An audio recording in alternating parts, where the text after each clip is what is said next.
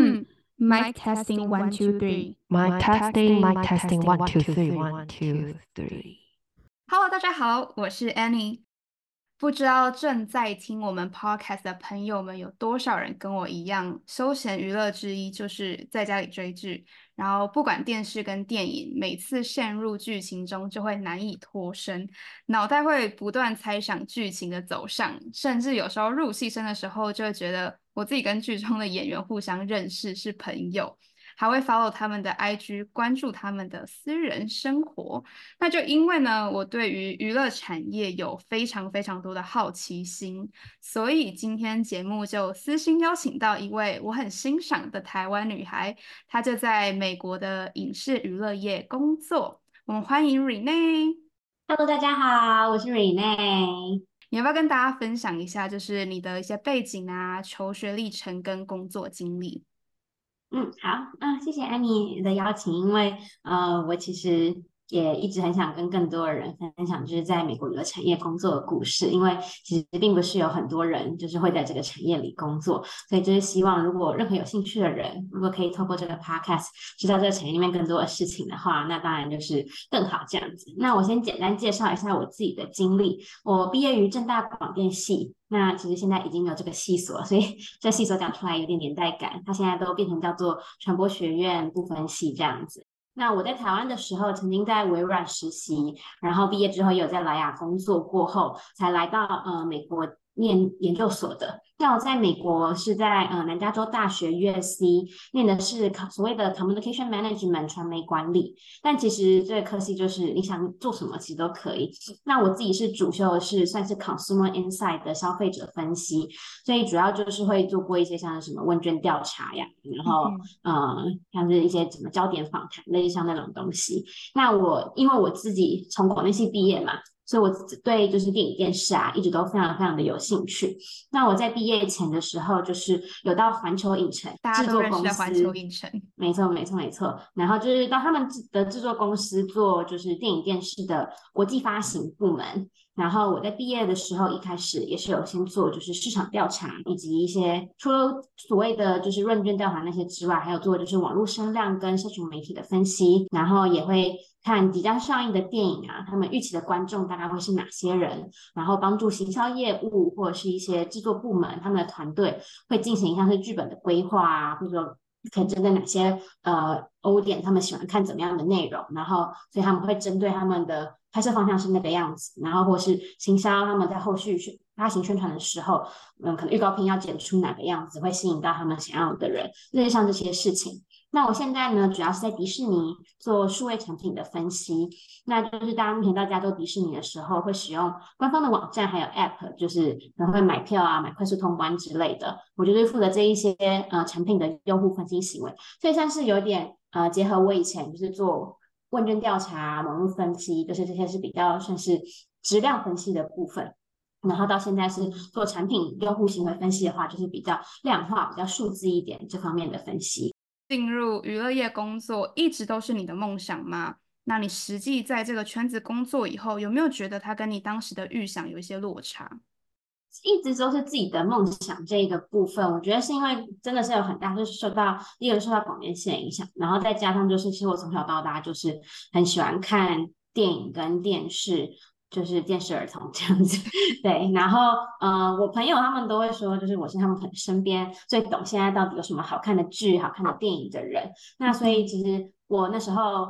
算是说，如果说是梦想的话，的确从来美国念书之后，进娱乐产业就是一直都是我自己的梦想。所以我从在研究所的时候就非常非常认真的去研究，就是因为我想做的，我知道我自己想做的不是就是当 creator 去制造那些内容，我是想要做就是帮他们宣传的那一些，呃，帮他们做宣传的那些人。对，我就知道我想做的是发行商的部分。然后在娱好莱坞的娱乐产业，发行商其实就是那几个大家都有听过的公司的名字。所以我就会去研究说每个发行商他们在每个季度，就是像是春季啊、秋季，然后夏天的实习，他们都会开设计划，然后会有很多不同的缺，然后去研究说可能哪一个季度的就是实习会最好申请，开缺最多、最容易上，然后就每个实习一直去丢啊，然后一直去练，算是练习面试吧。同时也在 LinkedIn 上面就是加各种在娱乐产业工作的人，是 recruiter 或者是校友，去了解就是他们实际在做什么。因为呃，行销这个面就是像我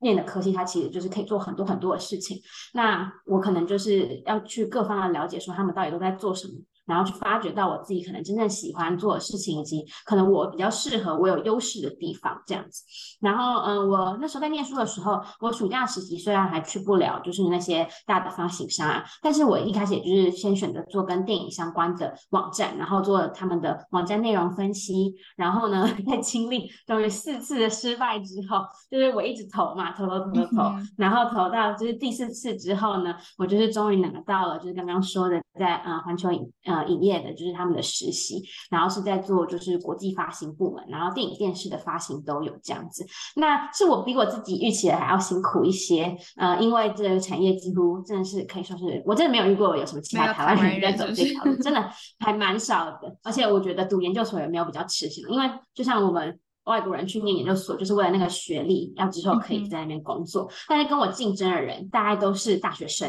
然后他们小我三四岁，他们的大一就会开始各种实习，可能都五到六段实习，然后有很多段都是跟娱乐产业相关。反观我，可能我能拿出嘴的就是来微软实习，然后还有可能我之前做的就是小公司的实习，嗯、跟他们那种就是在已经在各个就是知名的娱乐发行商相比之下，我的背景其实是比较薄弱的。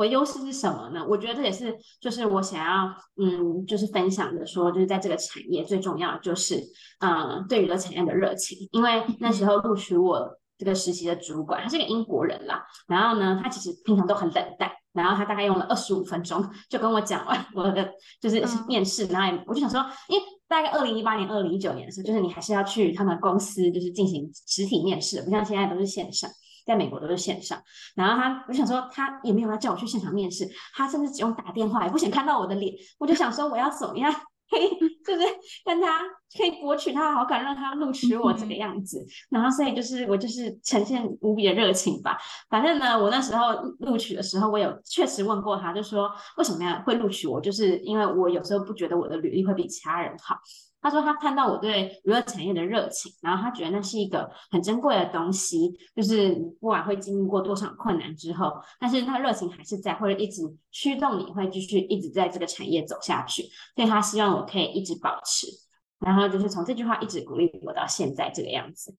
然后我会觉得预期的落差吗？我觉得在这个圈子工作，就是工作本身很有趣吧，但是工作的人其实是有一点点痛苦的。老实讲，嗯，因为来娱乐产业的美国人，我会说不会是通常是最聪明的那些人，因为那些人可能都是华尔街或是去科技业去当律师，对，对，就是娱乐产业其实他就不会是这些人的首选。再来就是说娱乐产业。啊，它跟台湾一样，其实也是美国的低薪仔的那种概念，就是他们都说这些人很有热情，然后还要有热情，就是把你这些人榨干，所以都给你很少的钱这样子。我自己是觉得啦，电影电视钱就是比较少，然后游戏业可能会好一点，就是他会愿意给签证，然后给的钱也比较多，就是比较像是类科技那种概念。但是电影电视真的就是，嗯，燃燃烧你的生命这样子。然后我觉得地点。它也比较没什么弹性，就集中在洛杉矶跟纽约，所以如果是想要有一些就是弹性的人，就是也会很痛苦。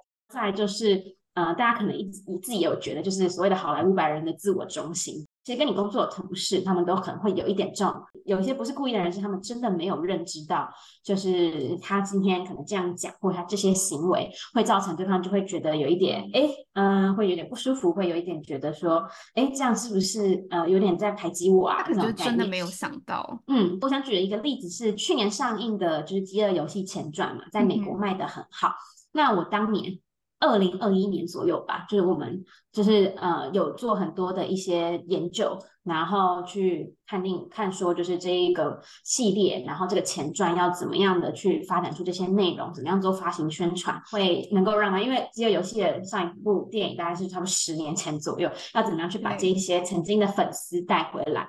当我在跟他们导演跟制片开会的时候，他们就有提到说，觉得日本跟韩洲市场。他们真的觉得很难，就是他们完全就说，我们真的不知道该怎么处理这些人。对，对他们说，这些人好像都没有兴趣，怎么会这样子？就是我自己是觉得，就是这些发行公司在很多的宣传策略上面是没有真正考虑到那些市场观众他们会想要看到什么，以及他们那边可能会有一些美眉嘎嘎，像是。南海市场的那个地图，像芭比不能在越南上映，就是因为南海市场可能又有一些什么争议。但这其实已经不是发生第一次，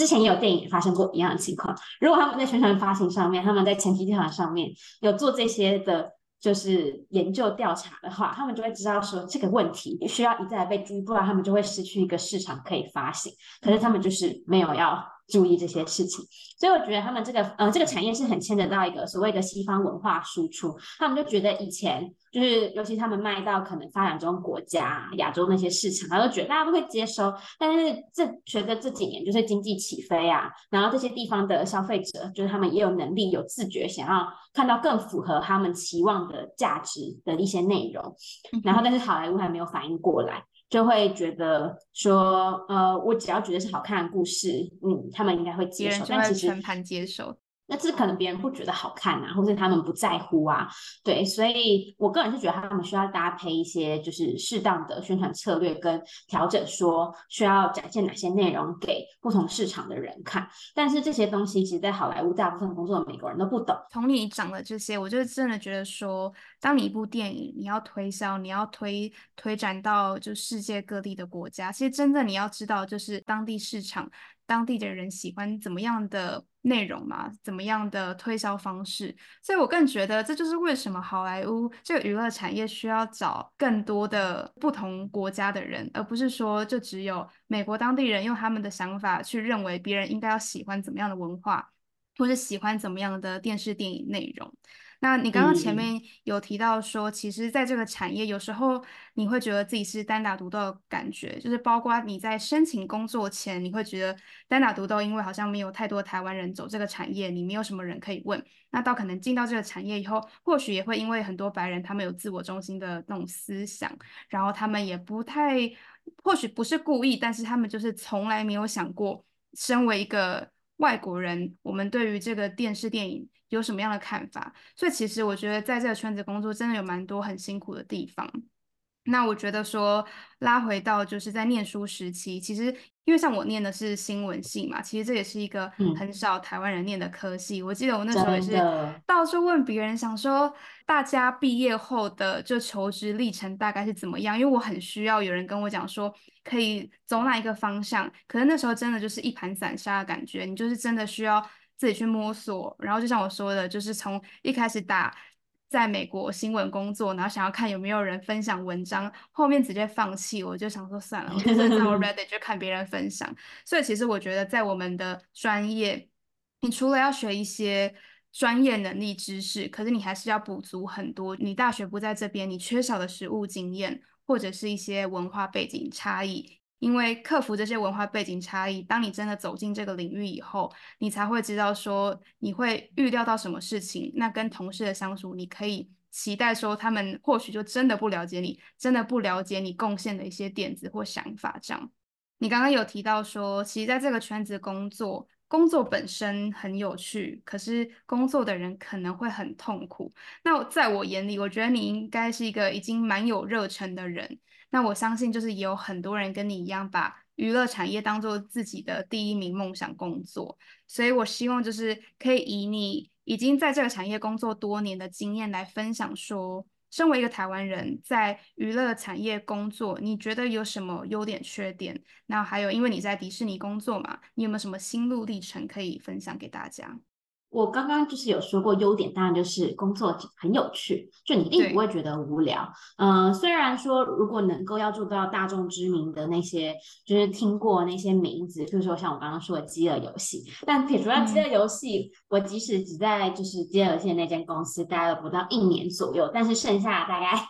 可能十几个台，就是十几个，就是都是没听过的这样子，所以更多的是那冰山底下的是九十九，很小，就是听都没听过。你可能连、嗯、有些可能演员有听过，有些是你演员都没听过他到底是谁。对，所以就是会有真的有这么这么没有就不有名的一些呃那些就是会是你的 daily job 这样子，但是呃就像我说，所以他就会遇到。可能像你同事其实有听过他，然后就会想说啊，怎么会？就是对我来说，这就是一个完全不知道他到底从哪里冒出来的人。可是他们好像就当做很有名一样，就是知道要怎么做这些事情。但就是稍微会差人家一截的地方。对，那但是无论如何，就是整个市场的走向啊，跟环境，还是会让工作有趣很多很多试映会啊什么的，然后可能会拿一些宣传品啊、嗯、这种东西，都是这都是很多呃人的梦想，没错。所以这就是大家为什么就是很想要进来这个产业。那。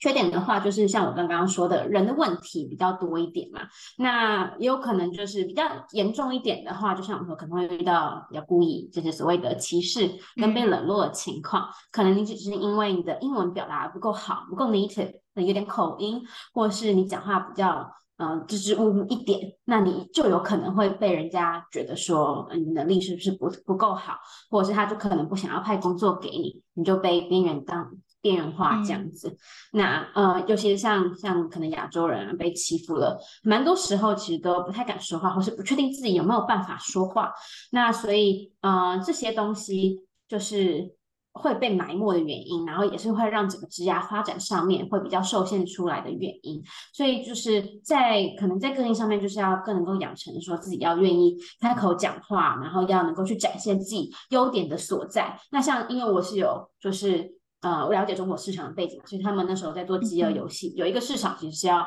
就是开拓，就是中国市场。我给他们很多建议，是说中国现在的市场就是跟以前的也不太一样嘛，去注意哪些方面。那就像这种建议，尽可能让他们看到就是优点所在，然后。人家才就是他们可能才会信任你，毕竟可能他们可能听你讲话就觉得，哎，这个人好像就是就实力一般嘛这样子，那你就想办法去证明说你超优秀，你甚至比那些美国人都还要优秀很多这样子。那在迪士尼的工作心路历程的话呢，我自己觉得就是因为迪士尼是大公司嘛，待对的组跟对的老板就会很快乐。因为嗯，我觉得这些娱乐公司其实基本上他们都算是传统产业，然后他们里面的这种所谓 work-life balance，就是你的整个工作步调啊，算是非常的缓慢。呃，不像科技公司，科技公司的步调很快，然后常常被裁员干嘛的。娱乐产业就是比较像是说，我们慢慢来，慢慢的做一些。改变，慢慢产出一些创新，对对对，然后呃，他们虽然说就是我们要想办法用数据化，然后去导入所有的决策，那其实这些都是非常非常缓慢的在行动的。那所以呃，毕竟我是在做这个产业做数据的人，那其实他们很多时候其实数据方面还是只是作为一个参考，他们还是很相信他们自己过往的一些。经验啊，或是他们曾经策划过什么东西，去执行可能宣传啊、发行的这些策略，数据就会变成是一个参考。但是你要想办法，就像我刚刚说的，去赢得他们的信任，让他们就是有问题的时候愿意来问你，其实是一件还蛮重要的事情。所以也是所谓就是在娱乐产业的 data 组，呃，他们不是一个最主要的部门，他们比较像是我们那些产品的部门、那些行销的部门。他们如果需要我们，我们的价值才存在。嗯，这就是算是娱乐产业，因为它比较传统产业，所以它还在努力的做一些革新跟进步。这是我觉得在来娱乐产业，如果是特别如果是做数据方面的话，会需要去知道的事情。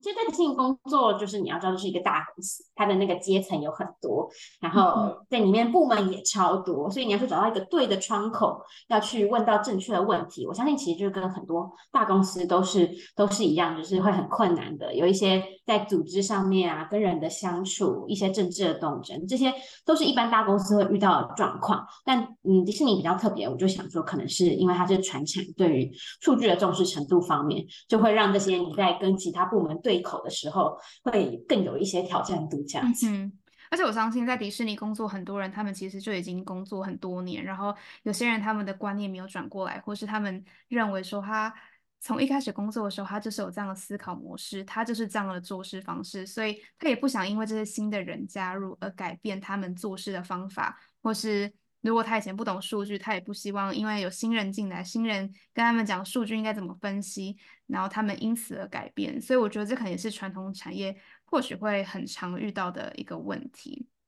我觉得有一点很有趣的是，你提到说很多亚洲人可能在这样的工作，或是像迪士尼这样的传统产业，他们不敢开口，或者不知道什么时候可以开口。那我觉得把这个问题缩小到在台湾人身上，你觉得台湾人在美国工作的一些优势跟劣势是什么？我相信语言应该也是会一个蛮大的问题跟挑战。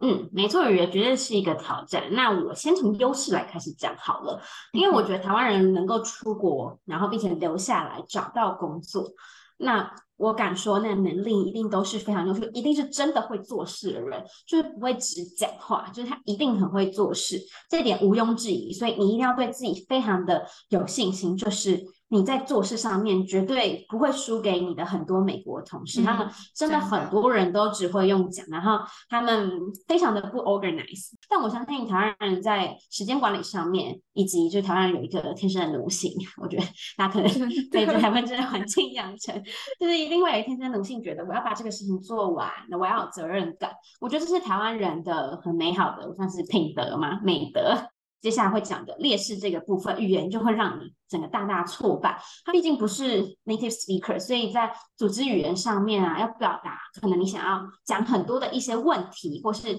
你想要说哪个东西比较重要，哪个东西要先做，或是你有想要表达你的 concern 的时候，你一定都会遇到一些困难。有时候，嗯，不敢讲是一个原因。然后还有就是，我要用什么字来表达是一个比较正确的一个态度，精准一点的表达。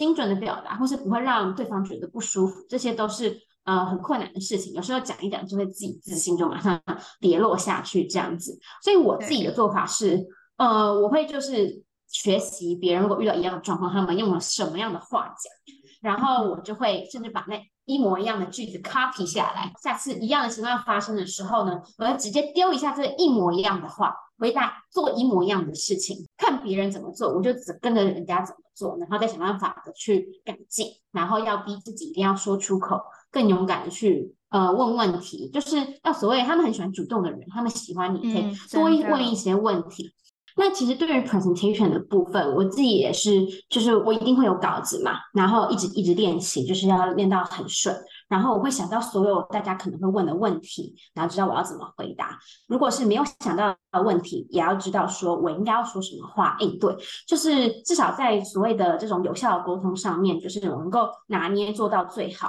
虽然我们常常都会讲说，哦，老美他们就是靠一张嘴一直讲，但是你还是要学习美国人，该表现自己的时候你就要表现自己，该说话的时候就要说话。你不要觉得说，哦，我今天这句话我不确定是不是百分之百正确，或是别人会不会参考，你就。闭嘴不说话，因为我觉得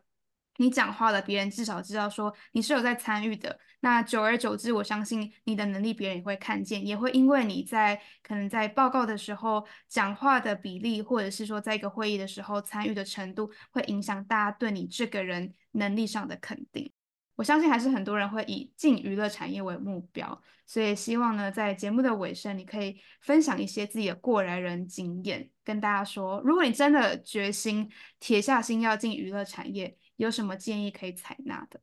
我觉得就是因为从前面的那些分享就可以听得出来，其实美国娱乐产业的话，就不会像是大家以为美国。工作那样子，就是科技业领高薪，然后可能呃就可以顺利的拿身份留下来之类。就是其实那个整个文化环境是一个还蛮不一样的地方。然后有时候我老实说了，未必比你可能回台湾发展职涯还要好。对，所以有时候是自己要需要去权权衡的事情。然后如果只是觉得在美国娱乐产业工作觉得很有趣、很光鲜亮丽、好莱坞诶。如果是这样的想法的话呢，那我会先说，你在面试，如果你要面试的话，请务必看一下，就是你面试的就是 manager 啊，然后组员人好不好？不然就是以整个产业环境来说，是会比较难，就是你好好舒服的待下去，你就得靠着是一。颗真心对电影电视的爱，不然你可能常就是有点像是被渣男错付的那种感觉。对，像我其实被错付了好几次，但是呢，我还是投入了他的怀抱，真的就是因为是真爱。我朋友就是看了都很摇头，他们觉得劝不动我了。那我第二个建议的话，会是觉得说，如果想要真的可以有机会可以找到面试工作的话，尽量是走一些数据分析类。然后当然 engineer 啊这种，但是因为 engineer 因为产业薪水很低，大家不一定会想来。我觉得如果可能是就是 data 的部分，如果不介意他们